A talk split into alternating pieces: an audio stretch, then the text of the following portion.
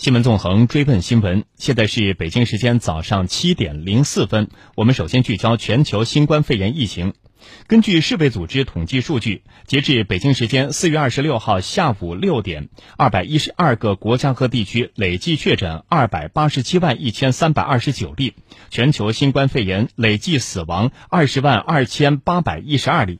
据美国约翰斯霍普金斯大学数据，截至当地时间二十六号下午五点三十分，全美新冠肺炎确诊病例升至九十六万三千一百六十八例，死亡五万四千六百一十四例。与该系统约二十四小时前的数据相比，美国新增新冠病毒感染病例三万零一百一十八例，新增死亡病例一千二百二十三例。美国加利福尼亚州圣克拉拉县政府公共卫生部门日前发布的通报显示，早在二月六号，当地就有人死于新冠肺炎，这比美国此前公布的全美首个新冠肺炎死亡病例早了二十多天。